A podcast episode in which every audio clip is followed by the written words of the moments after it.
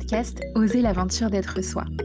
Je m'appelle Tiffaine Gualda, passionnée par l'entrepreneuriat, le voyage, mais aussi par l'humain et son potentiel infini d'exploration et de transformation. J'ai commencé jeune ma quête de sens et mon engagement dans des projets à impact positif m'a amené dès mon adolescence à parcourir le monde. Aujourd'hui, je crée chaque jour la vie et le métier qui m'inspirent profondément et qui contribuent positivement au monde et j'accompagne d'autres personnes à le faire. Je suis convaincue que la plus grande des aventures est celle qui nous invite à plonger au cœur de ce que nous sommes et de ce qui nous anime véritablement. À travers ce podcast, j'invite chacun à explorer avec moi ce qui le rend vivant, vibrant et à dépasser ses peurs pour oser pleinement la grande aventure d'être soi. Alors, on y va? Embarquement immédiat pour un voyage transformateur au cœur de soi.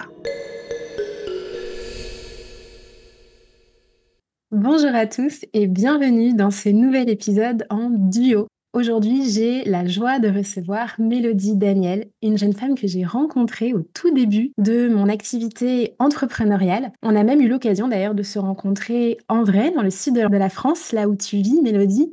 Et c'est vraiment un plaisir aujourd'hui d'avoir l'occasion de te retrouver à travers le podcast. Bonjour et merci d'être ici. Bonjour à tous, tous et toutes qui nous écoutez aujourd'hui. Merci Tiffany en tout cas de, me recevoir. Je suis vraiment heureuse de, pouvoir partager euh, ce moment avec toi aujourd'hui. Alors moi aussi, je me réjouis de t'accueillir sur le podcast parce que, comme tu le sais, j'accompagne des personnes qui sont en reconversion professionnelle et en création d'activités entrepreneuriales. Et ce qu'il se passe, c'est que souvent, quand on vit cette transition de vie, on a assez peu de personnes dans notre entourage qui vit le même cheminement intérieur que nous même moment. Et toi, tu es parfait exemple. Donc en fait, je trouve qu'on manque relativement d'exemples. Et toi, tu es un exemple parfait de cette transition professionnelle puisqu'il y a quelques années, tu travaillais en banque privée avant de tout quitter, de tout plaquer pour partir voyager autour du monde pendant presque trois ans puis de rentrer en France et de lancer ton activité. Alors évidemment, on va en parler parce que j'ai très envie de revenir avec toi euh, à travers cet épisode sur cette période de ta vie. Mais pour commencer, est-ce que tu veux bien te présenter pour les personnes qui te découvrent aujourd'hui? Moi, je suis Mélodie. Aujourd'hui, euh, je suis euh, thérapeute holistique et gardienne d'espace sacré, comme j'aime bien le dire. J'accompagne les personnes au, au quotidien à se libérer de leur traumatisme, à éveiller aussi leur capacité, à se reconnecter à la lumière en eux, de se reconnecter à leur puissance, à leur vulnérabilité aussi, à travers différentes choses, euh, à la fois au niveau individuel comme au niveau collectif, parce que c'est aussi important. J'en parlerai sur mon, sur mon parcours tout à l'heure aussi, que ça soit à travers la psychogénéalogie, donc le transgénérationnel, l'énergétique, les retraites spirituelles, les cercles de parole, les cercles de chant maintenant, ça devient très vaste, tout ce que je propose aujourd'hui. Alors effectivement, ça paraît tellement loin de l'activité professionnelle que tu avais avant ton voyage, puisqu'avant donc de créer cette activité de cœur qui est vraiment à la fois, comme tu le dis, holistique et vraiment multifacette, on sent qu'il y a une grande complémentarité, une grande richesse dans les propositions que tu offres, que tu crées. À l'époque où tu travaillais euh, à Paris en banque privée, quel a été le, déclic qui t'a fait vraiment réaliser en fait que tu n'étais plus à ta place dans cette activité professionnelle? Est-ce que c'était un manque de sens? Est-ce que c'était autre chose? Est-ce que tu arrives à te rappeler? Est-ce qu'il y a eu vraiment un moment particulier où là tu t'es dit euh, c'est plus possible, c'est plus pour moi? Alors, je dirais, enfin, oui, il y a eu un moment spécifique, mais je dirais qu'il y a eu aussi une accumulation de petites choses qui euh, m'ont montré que c'était pas aligné, en fait, avec moi, euh, à la fois ce choix de vie, à la fois la relation dans laquelle j'étais à ce moment-là aussi. Donc, il y a eu un cumul entre du perso et du pro qui ont fait que j'étais plus alignée, notamment au travail de me demander de mentir aux clients, de faire semblant, de c'est euh, ce genre de petites réflexions. Euh, si tu te maquillais, tu ferais un peu plus âgé. c'est des petites réflexions, mais c'était juste quelque chose où, en fait, on me demande plus d'être moi et on me demande de répondre à un certain personnage qui est pas OK avec moi. J'adorais accompagner les gens et leur transmettre euh, des clés pour mieux prendre soin de leur richesse extérieure. Il y avait vraiment cette, notion de conseil que j'adorais parce que j'ai vraiment été passionnée par ce que j'ai appris, parce que j'ai transmis, euh, que ce soit monter des structures euh, de société, euh, réfléchir à la transmission de patrimoine, etc. C'était hyper intéressant, mais concrètement dans ma vie professionnelle, dans le travail dans lequel j'étais, on me demandait pas ça en fait, on me demandait d'être vendeuse, on me demandait de surtout pas justement aller trop dans cette direction de conseiller, transmettre, etc. Et en fait, c'était contre nature comme pour moi, en fait, de me comporter comme on me demandait de me comporter. Donc il y a eu plusieurs choses. Il y a eu la relation dans laquelle j'ai été qui allait de moins en moins bien. Et il y avait, en fait, j'ai changé d'équipe à un moment donné. Et j'avais une très, une très bonne entente avec, euh, avec l'équipe avec laquelle j'étais avant. Et quand j'ai basculé avec l'autre équipe et l'autre responsable qui était encore plus dans euh, je te force limite à faire les choses, il faut que tu vendes ça, il faut que tu vendes ça, il faut que tu vendes ça où je me suis dit, mais en fait, c'est pas possible. Donc, en fait, j'avais l'avantage qu'à ce moment-là, j'étais encore en alternance, donc je pouvais lui dire, bah non, je le fais pas. Et, puis, euh, mais en fait, je voyais comment ils traitaient les gens, je voyais surtout comment ils ont traité les gens qui ont démissionné. Et ça, je pense que c'est ça aussi qui m'a mis, je me suis dit, mais humainement parlant, comment on peut traiter les gens comme ça? Et voilà, tu sais que la valeur humaine, c'est hyper important pour moi. Et là, je me suis dit, mais c'est pas possible. Enfin, je peux pas euh, rester là. Euh. Donc il y avait ce truc pendant longtemps, j'ai réfléchi en me disant il faut que je prenne ma décision, il faut que je prenne ma décision, il faut que je leur dise que je m'en vais, il faut que je leur dise que je m'en vais. Mais au début ça venait pas. Et, euh, et le déclic ça a été une pote à moi qui m'a dit ben écoute on a qu'à se barrer toutes les deux. Et je pense que le courage de partir à deux a été un peu plus simple que le courage de partir seul. Donc c'était une collègue à toi en fait avec qui tu es avec qui tu es partie. C'était pas une collègue à moi, mais il s'avère qu'elle était aussi en alternance à la banque privée aussi à Paris elle était à la fac avec moi en fait. Et il y avait cette aspiration du voyage euh, chez toutes les deux. Et je pense qu'on s'est mutuellement motivés à se dire bon bah ok go on y va maintenant quoi. Alors finalement, tu es parti voyager presque trois années. C'est une temporalité qui est longue. Ça peut être euh, vertigineux d'oser laisser un tel espace de vide dans une carrière professionnelle, un peu comme on nous l'apprend aussi pendant nos études. Il peut y avoir la fameuse peur, tu sais, du trou sur le CV. Il peut y avoir des insécurités financières aussi qui surgissent. Est-ce que toi, à l'époque où tu es parti, donc avec ton ami, est-ce que tu envisageais de partir aussi longtemps? Et est-ce que tu avais imaginé que ça aboutirait à la création de ton entreprise? Alors, j'avais absolument pas imaginé que ça aboutirait à la création d'une entreprise, que je changerais potentiellement de voie. Ça, je pense que je, devait être dans un petit coin de ma tête sans que je m'autorise à me dire je vais vraiment créer mon entreprise. Par contre, il y avait un truc dont j'étais persuadée, c'était la meilleure décision de ma vie. Alors je savais pas te dire qu'est-ce qui allait se passer, ni euh, qu'est-ce que j'allais en faire, mais en tout cas je savais que je regretterais pas d'avoir fait ça. Après, je savais que j'allais partir un an. Je pense qu'à l'intérieur de moi, je savais que je partirais plus longtemps. En fait, c'était le scénario que j'avais dit à tout le monde, d'histoire de pas trop inquiéter les gens. Mais de là à revenir trois ans après, j'aurais pas pensé que j'allais revenir trois ans après, quoique quand j'y repense là, j'ai quand même dit à une copine que peut-être je rentrais de l'Australie sans prendre l'avion, donc c'est que j'avais quand même, enfin ce truc-là, je l'avais déjà mis dans un coin de ma tête, et je savais qu'à un moment donné, je voyagerais seule aussi. Mais l'idée de l'entreprise, euh, non, j'avais pas du tout. Je m'étais dit qu'il fallait que je trouve qu'est-ce que j'avais réellement envie de faire pendant ce voyage mais je pensais pas qu'en rentrant quelques mois après, euh, je lancerais mon activité. Non, ça, je ça, j'avais pas pensé du tout. Alors justement, le voyage, comme tu le sais, le voyage, l'aventure, c'est aussi des thèmes qui me sont chers, c'est des thèmes qui nous relient. C'est la raison, moi, pour laquelle aujourd'hui je vis entre le Sénégal et l'Afrique du Sud. Et comme toi, j'aime proposer des espaces de rencontres, d'accueil à travers des retraites dans, dans ces endroits parce que je trouve que le voyage, c'est finalement une magnifique occasion de se rencontrer soi et de rencontrer de nouvelles parts de soi qui s'éveillent à travers le voyage, à partir du moment évidemment où on voyage en conscience. Euh, dans quelle mesure est-ce que tu dirais que ton voyage, et peut-être que ta façon de voyager d'ailleurs, elle a évolué au fur et à mesure de ces trois années, en quoi est-ce que tu dirais que ça t'a permis de mieux te rencontrer et peut-être de partir aussi à la rencontre et à la découverte de nouvelles parts de toi? Il y a une phrase que j'aime beaucoup quand j'ai annoncé que j'allais faire du stop, je vous en parlerai après. Il y a quelqu'un qui me disait, c'est comme si tu allais euh, à la rencontre des autres pour aller à la rencontre de toi. C'est comme si à chaque fois que tu rencontrais une, personne à l'extérieur de toi, tu allais rencontrer une part à l'intérieur de toi. Et sur le moment, j'avais pas compris pourquoi il m'avait dit ça. Puis ensuite, au fur et à mesure du temps, j'ai compris. Et effectivement, ma manière de voyager, elle a beaucoup changé entre le début du voyage, où c'était plus du tourisme, on va dire. Mais il y avait quand même ce côté introspectif, c'est-à-dire qu'en parallèle de mon voyage, c'est à ce moment-là que j'ai commencé à lire, j'ai commencé à me renseigner sur le développement personnel, sur la spiritualité, que j'ai commencé à beaucoup écrire aussi pour comprendre ce qui se passait à l'intérieur de moi. Et en fait, il y a plusieurs moments où j'ai voyagé en mode touriste, il y a d'autres moments où j'ai voyagé euh, plus slow travel, tu vois. Et je voyais qu'en fait, ça me correspondait beaucoup mieux de prendre le temps d'aller à la rencontre des gens. Fait du volontariat aussi en Indonésie, euh, dans une école euh, qui apprenait l'anglais aux enfants dans, dans, un petit village. En Inde, dans, dans une école avec plein d'activités aussi pour les enfants. Et ce qui est hyper intéressant avec le fait d'aller se confronter à des cultures des fois qui sont totalement différentes des nôtres, des croyances qui sont totalement différentes des nôtres, que ça soit des croyances culturelles, religieuses, enfin peu importe. Et ça, ça nous permet en permanence de se questionner en fait sur, euh, ok, j'ai cru ça jusqu'à présent, mais genre, est-ce que c'est vraiment encore ce que je décide de croire? Ok, puis lui, il vit pas du tout comme moi.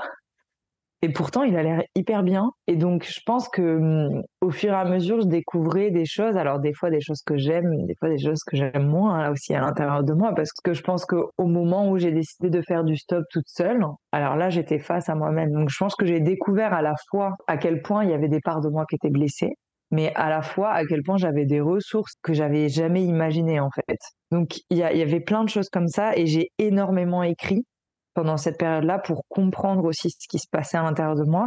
Alors il y a une partie de mon voyage qui a été aussi très très difficile parce que j'ai vécu des gros traumas pendant mon voyage aussi. Mais en même temps, ça a été la grosse remise en question sur euh, ben, est-ce que j'ai envie de continuer de fonctionner comme ça et qu'est-ce que je peux faire pour me soutenir et pour euh, pour me sentir mieux avec avec moi-même. Donc euh, les, les, rencontres avec les autres et c'est pour ça que mon entreprise elle s'appelle Humanity aujourd'hui. Hein. Et mon logo, c'est mon tatouage qui est qui est là et qui signifie qu'on pense qu'on est tous séparés, mais qu'au fond on est tous reliés. Et ça, c'est le message vraiment que j'ai à cœur de transmettre avec mon activité, au-delà d'accompagner les gens individuellement. Il y a cette notion d'aller rencontrer notre humanité à nous à travers le rencontre de l'humanité dehors, en fait.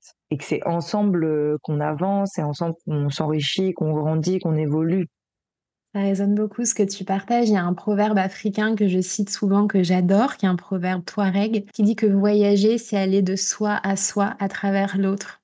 Et donc, c'est vraiment, tu vois, cette notion-là de comment est-ce que à travers l'autre, à travers l'expérience qui va me faire vivre, à travers euh, sa culture, ses croyances, je vais finalement euh, ben, rencontrer de nouvelles parts de moi, de nouvelles croyances que j'avais pas forcément conscientisées, des choses que j'apprécie, que j'apprécie pas. Et c'est toujours pour moi vraiment une occasion de, fait, de se rencontrer soi. Est-ce qu'il y a justement, donc tu parlais de l'Indonésie, de l'Inde, est-ce qu'il y a des philosophies de vie dans les pays que tu as traversés. Alors, je ne crois pas que tu sois allé sur le continent africain, mais est-ce qu'il y a des philosophies de vie dans les pays que tu as traversés qui t'ont euh, particulièrement touché, bouleversé et que tu as hum, insufflé par la suite dans ton quotidien, même à ton retour en France? Il y a deux pays qui m'ont vraiment touché. L'Indonésie, parce que j'ai aussi appris à parler indonésien. Je suis restée pendant six mois quasiment à... Ils ont une expression qui s'appelle duduk di sini, qui veut dire rester assis et rien faire. Et je pense que eux, ils m'ont appris à rien faire. enfin, à juste être là et à profiter. Parce que je pense que jusqu'à ce moment-là, je ne savais pas faire ça. je ne savais pas euh, m'arrêter, être dans le vide, entre guillemets, avoir rien prévu. Enfin, euh, c'était pas forcément dans ma façon d'être. Avant, j'étais vraiment dans la planification, etc. Alors maintenant, avec mon activité, j'y reviens. Mais il y a eu un moment où j'ai tout lâché. Parce que je pense que j'avais besoin de déconstruire certaines choses. Et en Indonésie, ouais, le fait d'avoir passé autant de temps et leur hospitalité, le fait qu'ils aient pris soin de moi comme de leur enfant pendant le tremblement de terre, ce genre de choses, il y avait vraiment où j'avais l'impression d'être euh, comme à la maison, en fait. Je dirais que l'Indonésie et le peuple et les gens qui m'ont, qui m'ont vraiment marqué sur euh, leur façon d'être. Et je me souviens de la réflexion d'un d'entre eux. Ils disaient, vous, au travail, au restaurant, vous êtes en train de nettoyer une table trois fois pour faire genre qu'elle est propre, pour montrer à votre boss que vous travaillez alors qu'il n'y a rien à faire. Toute cette, philosophie de vie où ils vivaient vraiment euh, dans le moment présent, euh, à être très souvent dans la joie, à pas se prendre la tête euh, avec plein de choses. Ça vraiment, c'est un, peuple qui m'a beaucoup marqué. Et le deuxième pays qui m'a beaucoup marqué, quand j'ai atterri, je savais que j'allais me sentir comme à la maison, c'est l'Iran. Et pourtant, ça paraît très éloigné qu'on dit dans les médias, déjà de 1 et euh, de ce qu'on peut vivre comme réalité euh, chez nous. C'est-à-dire que là, pour le coup, c'est totalement différent et la condition de la femme est aussi totalement différente. Il y a une résilience chez ce peuple qui euh, enfin moi, qui m'épate en fait sur comment ils arrivent à transformer ce qu'ils vivent et le quotidien hyper restreint, hyper difficile, encore plus difficile maintenant qu'au moment où moi j'y étais, et pour autant rester avec le cœur ouvert comme ça malgré euh, voilà les restrictions et, et, toutes ces règles auxquelles ils doivent se soumettre. Moi, j'avais trouvé ça impressionnant et fait de se rendre compte que en fait, à chaque zone ou à chaque état euh, dans lequel on allait, il y avait encore une culture différente. Ils vivaient totalement différemment, etc. Ouais, leur hospitalité et, euh, et la résilience, parce que je me dis, euh, il n'y a pas beaucoup de gens qui arriveraient à endurer autant de choses comme ils peuvent endurer. Donc, c'est des grosses leçons de vie que, que j'ai pu prendre à ce moment-là. C'est comme si le voyage t'avait beaucoup euh, enseigné, tu vois, justement, de leçons de vie, de, compréhension. Il y a eu tout ce cheminement intérieur, toutes ces transformations intérieures. À quel moment de ton voyage t'as réalisé que tu avais aussi envie d'être dans une posture de pouvoir euh, transmettre et de pouvoir partager à la fois peut-être un peu de la sagesse que as, euh, qui s'est éveillée en voyage, mais aussi tout le cheminement intérieur que tu as mené toi en parallèle? En fait, je pense que c'est au début, je m'en rendais pas compte. Et en fait, c'est avec les réflexions des gens. C'est-à-dire quand des gens me disaient euh, Ah ben, t'es toujours de bons conseils, ah, ça me fait du bien de te parler, ah, euh, ça me permet de prendre du recul par rapport aux choses, euh, de d'échanger avec toi, etc. En fait, c'est. Et je pense qu'on a dû me le dire pendant longtemps, jusqu'à ce que je le reçoive réellement à l'intérieur de moi, où ça a été vraiment cette, cette période-là où je me suis dit, en fait, ouais, il doit y avoir quelque chose que je peux apporter aux gens. Et en fait, quand je me rendais compte que mon cheminement bah, pouvait apporter euh, des choses aux gens, tu vois, que les prises de conscience que moi j'avais pu avoir, que les réflexions de développement personnel, que de libération des émotions ou autre chose comme ça, pouvaient en fait aider d'autres personnes. C'est à ce moment-là que je me suis dit, ok, il y a quelque chose à faire. Et après, c'est au fur et à mesure des rencontres en fait que j'ai faites, où on me l'a dit plusieurs fois euh, que j'étais un guide pour les autres, que et des gens, euh, genre des gens qui me voient dans un restaurant et qui, et qui dit la serveuse, elle a dit que tu avais un aura hyper lumineux et que tu devais aider les autres, tu vois. Genre, j'étais en mode, euh, je connais pas cette dame, moi. Je pense que c'est grâce à l'extérieur que je me suis rendu compte parce que moi-même, je m'en rendais pas vraiment compte, en fait, de cette sagesse, de cette réflexion, de cette, de ce cheminement, en fait. Comme c'était très introspectif, parce qu'il y a eu une phase carrément où, même en voyage, j'ai arrêté de travailler, parce qu'en Australie, j'avais travaillé, mais en Nouvelle-Zélande, quand je suis arrivée, les gens me disaient, tu fais quoi? Je disais, I work on myself. Et les gens me regardaient, genre, bah, elle est bizarre, elle. Et en fait, j'avais décidé, en arrivant en Nouvelle-Zélande, que je travaillerais juste le minimum pour payer l'accommodation et que le reste du temps, je travaillerais sur moi. Et, et en fait, c'est, ouais, il y a eu, y a eu toutes ces rencontres comme ça et de rencontrer aussi d'autres personnes. Et, euh, et c'est après, ça a été avec le yoga que je me suis dit, OK, il y a quelque chose à faire aussi euh, là-dessus. En quoi est-ce que tu dirais que l'état d'esprit que tu as développé en voyage il a été précieux après pour te lancer dans l'aventure euh, de l'entrepreneuriat J'ai un parallèle qui est hyper parlant. C'est que quand tu fais un voyage en stop, tu as une destination, mais tu sais pas trop comment tu vas arriver là-bas. Et en fait, avec l'entrepreneuriat, c'est un peu pareil. C'est-à-dire que tu sais pas la personne qui va t'aider à aller jusqu'à jusqu'à l'étape d'après, qui d'autre va t'aider, enfin quelle autre personne va faire appel à toi ou quelle autre personne va te faire confiance ou va te soutenir dans ce projet qui va faire que tu vas arriver à atteindre ton objectif, tout en gardant la confiance que de toute façon tu vas arriver à ton objectif. Tu sais pas comment, ni quand, ni par quel biais, mais en tout cas tu vas y arriver. Et ça, ça m'a beaucoup aidé de lâcher prise par rapport à ça. Et il y a aussi, bah, dans toute cette partie de voyage en stop toute seule, j'ai voyagé sans argent. Non pas parce que j'en avais pas, mais parce que y avait, c'était un choix personnel que de le faire comme ça. Et d'apprendre des gens qui sont capables aussi de donner sans rien attendre en retour. Alors j'ai arrêté très rapidement euh, pour éviter de me mettre en danger non plus. Mais il y a eu aussi ce truc-là de bah, si je suis capable de me débrouiller, en fait, il y avait vraiment cette confiance en moi, en mes capacités de me dire en fait, agis, va sur le bord de la route, va chercher cette voiture, va demander à des gens, va. Euh, je pense que toute cette confiance que j'ai eue à ce moment-là et toutes ces ressources de me dire ok, mais si tu étais capable de faire tout ça, en fait, ces ressources-là, tu les as, tu peux les utiliser pour d'autres choses ici et euh, et tu vas pas te les abattre pour ça et ça. Et le recul même par rapport à l'argent, c'est-à-dire que je me suis dit, bah, en fait, tu as vécu pendant deux mois et demi sans argent. Tu peux euh, être stressé pendant un petit moment par rapport au financier, mais c'est pas l'insécurité parce que même à ce moment-là, alors je pense que je me mentais à moi-même sur le fait que je me sentais pas en insécurité parce qu'il y a eu tout un process aussi où je me suis rendu compte de la vraie raison pour laquelle j'ai fait ce voyage en stop aussi. Mais euh, ça m'a beaucoup aidé aussi sur, ben, je pense que les valeurs aujourd'hui aussi que je véhicule à travers mon activité, elles prennent racine dans mon voyage ça c'est sûr. Et on me l'avait dit d'ailleurs que au début, quand je me suis lancée, je donnais des cours de yoga. On m'avait dit, il y a plein de profs de yoga. Par contre, il n'y a pas plein de profs de yoga qui ont ton parcours personnel. Donc il y avait aussi ce truc où ça me différenciait des autres parce que même dans mon storytelling, même si je n'ai pas forcément envie de parler marketing, mais même dans l'histoire de mon activité ou dans mon histoire à moi, il y avait ça en fait.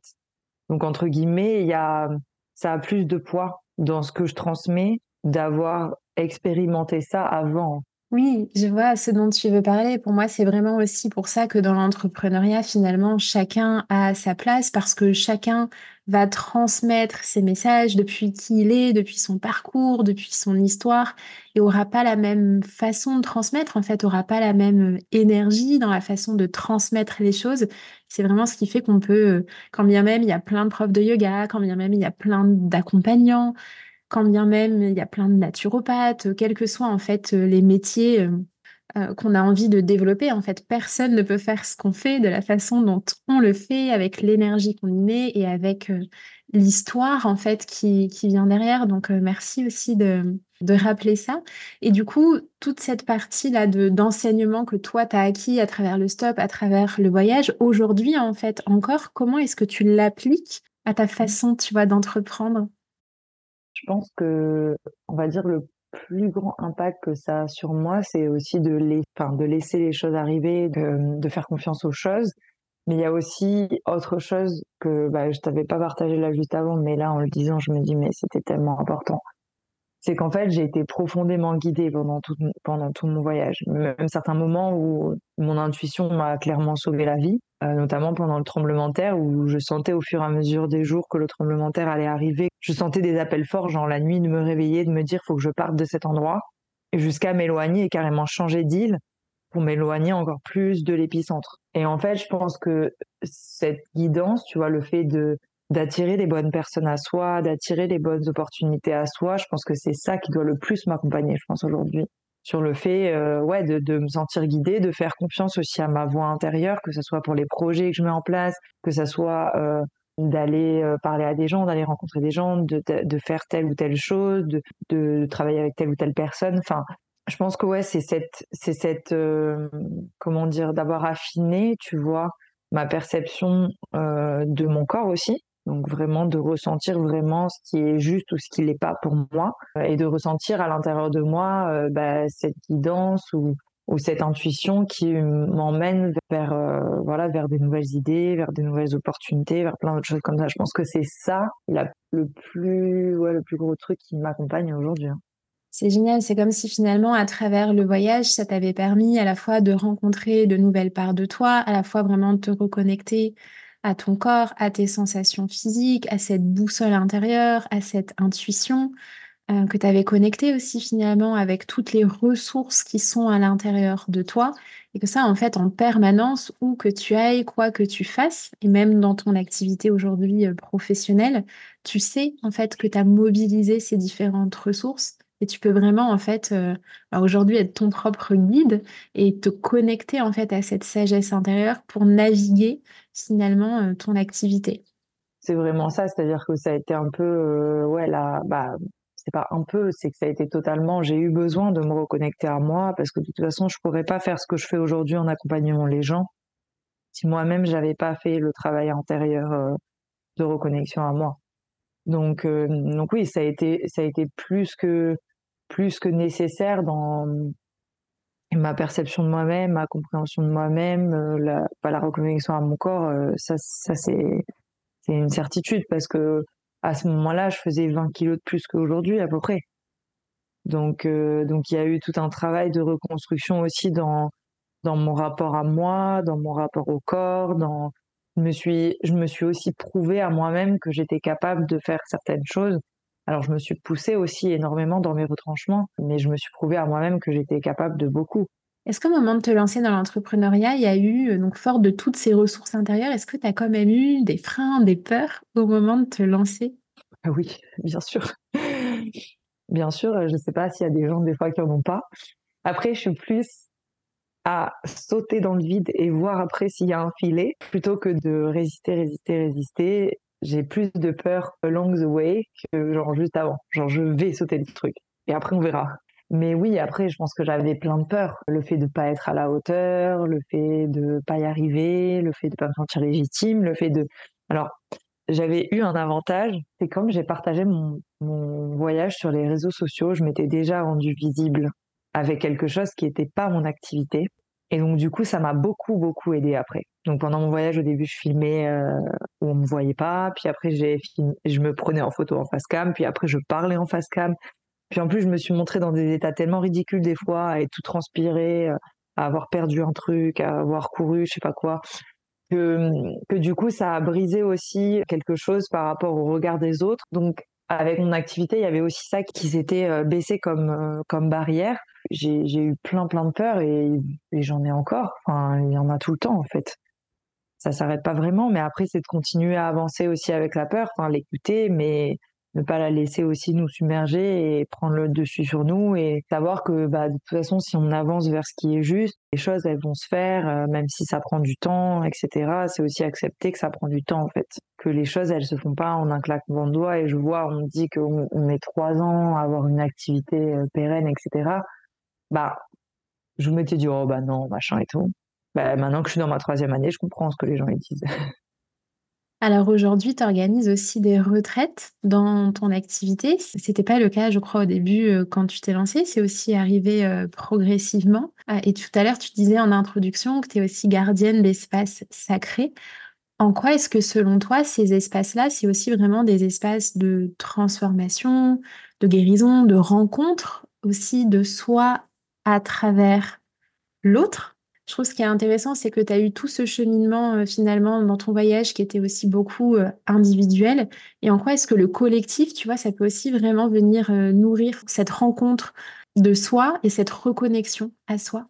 Ce que je m'étais pas rendu compte quand j'ai décidé de faire des retraites, parce que en fait, ça s'est fait un peu sur un coup de tête de lancer des retraites. J'avais déjà participé moi à des retraites, mais j'avais jamais pensé qu'un jour j'en ferais en fait. en tout cas, au moment en question. des cercles de femmes, des cercles de parole, ça, ça venait. Je voyais qu'au fur et à mesure que je participais, je me disais, je me verrais bien quand même à la place de la personne qui anime, etc. Mais je laissais mûrir les choses et guérir les choses en moi qui avaient besoin de se faire avant de pouvoir moi-même tenir un espace, parce que c'est pas rien hein, de tenir un espace comme ça même si c'est très naturel chez moi, c'est quand même pas rien et ça demande aussi d'avoir les épaules sacrément solides. Pendant la toute première retraite que j'ai animée, j'ai décidé un mois et demi avant de le faire. Genre, je me suis dit, allez, go, maintenant, il y a un week-end de libre dans ce lieu que j'avais trouvé et je m'étais dit, c'est génial. Et en fait, un matin, on a fait un atelier de danse-thérapie et je me suis effondrée à plus m'arrêter, plus m'arrêter, plus m'arrêter. En fait, j'ai compris pourquoi j'avais eu à ce point l'élan de créer ça. C'est qu'en fait, dans cet espace de danse-thérapie qu'on a fait à ce moment-là. On était en train de se connecter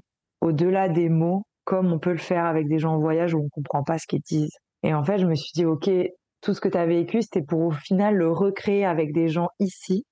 Parce qu'il y a ce truc aussi où des fois on se sent hyper isolé, on a l'impression que ce qu'on traverse, on est tout seul, on manque de connexion avec les gens de notre famille ou avec même des proches. Enfin, et en fait, dans cet espace-là, on pouvait vivre ça se sentir relié avec des gens qu'on connaît depuis euh, deux heures. Enfin, et c'est et c'est ça aussi la magie des espaces, c'est de se dire ok là il y a un espace sécurisant, il y a un espace de confiance, de bienveillance, on va pouvoir lâcher ce qu'on a lâché, aller rencontrer des miroirs, hein, parce que c'est pas toujours euh, facile d'aller rencontrer les miroirs dans, dans, dans, un cercle ou dans une retraite, qui vont nous aider à évoluer et non qui vont être contre nous et et qui là non ça va être dans le soutien dans l'amour dans et donc il y a des liens de malade en fait qui se créent dans ces espaces là parce qu'on vit les choses aussi au même moment, on libère ensemble et on s'entraide à euh, bah, se libérer, s'apaiser, se reconnecter à soi. Donc moi, cette dimension collective, en fait, moi, j'ai commencé par le collectif. J'ai pas commencé par l'individuel. J'ai commencé par faire des ateliers, des cercles de parole, à faire des programmes en ligne de développement personnel, à faire des cercles en ligne parce qu'il y a eu le confinement. Et l'individuel est venu que après.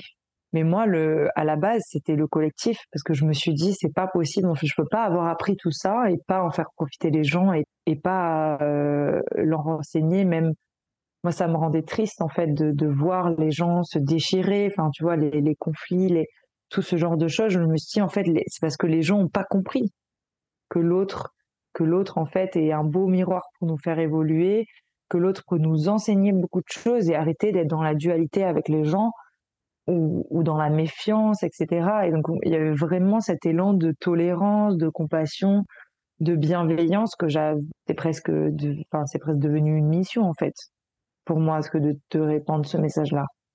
Donc, euh, ouais, les retraites, c'est, moi, c'est les espaces que je préfère. C'est pas du tout pareil que l'individuel parce que tu, des fois, tu peux pas aller aussi profondément qu'en individuel, mais, euh, mais c'est les espaces qui offrent les plus grandes transformations depuis que j'ai commencé, là, je crois que j'en suis à la 13e retraite depuis que j'ai commencé, ce qui est énorme. En 10 ans, je me rends compte. Mais c'est les espaces qui ont le, les, les, plus grandes transformations. Et là, l'été dernier, j'ai proposé ce genre d'espace à une association qui s'occupe des femmes battues et euh, des femmes, femmes, victimes de violences, euh, que ce soit sexuelles ou, ou physiques. Et c'était impressionnant de voir euh, des fois d'un rituel à l'autre le changement de visage qui s'opère des, des, femmes qui sont en train de, bah, justement, une qui m'a envoyé un message il y a deux jours en me disant que ça y est, la séparation arrive au terme, qu'elle va pouvoir récupérer ses enfants. Enfin, donc c'est, voilà, c'est une reprise de pouvoir sur soi et un boost. Et moi, j'ai lancé mon activité suite à une retraite à laquelle j'ai participé. Je pense que c'est clairement ça qui m'a donné l'élan de dire à l'écho, maintenant on y va. C'est absolument magnifique ce qui se crée dans ces espaces. Je te rejoins, c'est vraiment des espaces de présence, de reliance, d'émerveillement aussi, parce qu'en fait, on ne s'attend pas à être euh, à ce point euh, transporté par, euh, par, ce qui se, par ce qui se crée. Et, et c'est puissant, en fait, de, de tenir l'espace pour accueillir ces, ces retraites-là. Et nous aussi, en fait, en, miroir, on, on, travaille à l'intérieur de ces espaces. Et, et c'est magique. Et ce que je trouve vraiment beau, en fait, c'est de voir aussi, tu vois, à quel point tout ce cheminement qu'on est nombreux à avoir, qui est un cheminement intérieur, qui est un cheminement personnel, finalement, ça se déploie vraiment au service du collectif. Et ça, je trouve que c'est vraiment euh, quelque chose qui est, qui est beau, en fait. Et c'est de plus en plus présent, en fait.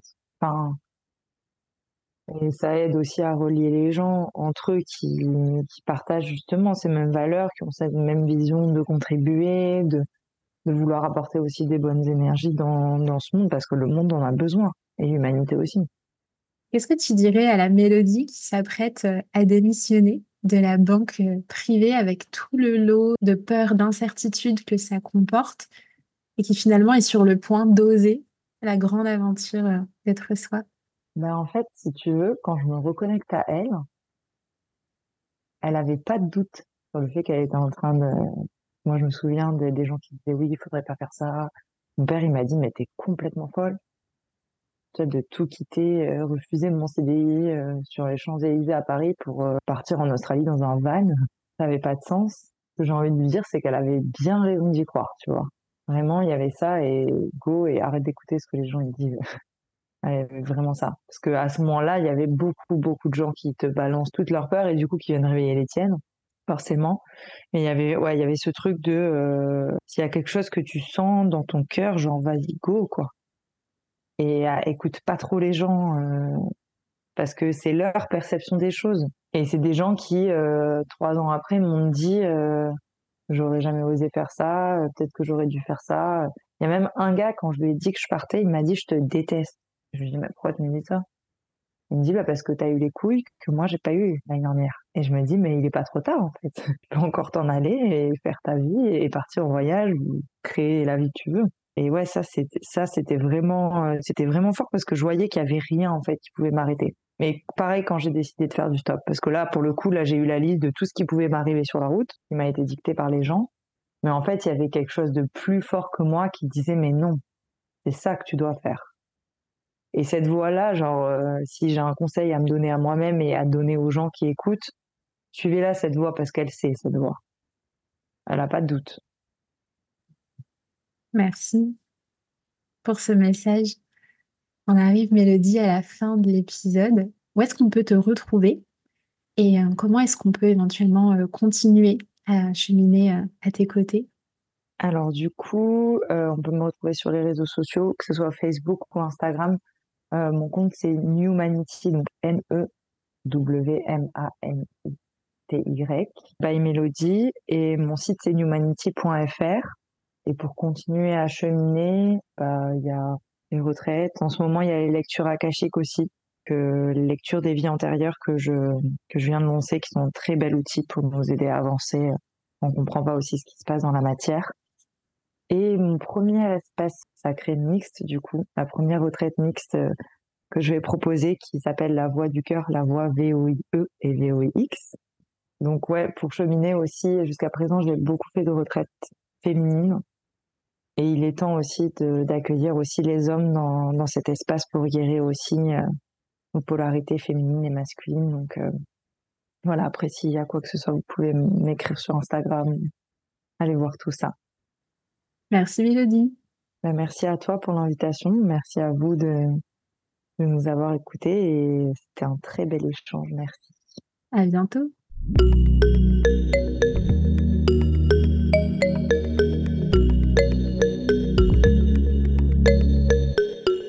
Merci pour votre présence. Si cet épisode vous a plu, je vous invite à le partager avec vos proches pour continuer à semer ensemble des graines d'inspiration.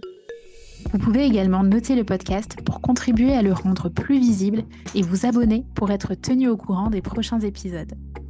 Enfin, pour suivre mes aventures et connaître l'actualité de mes programmes et accompagnements, retrouvez-moi sur ma page Instagram Tiffen Gualda. À très vite!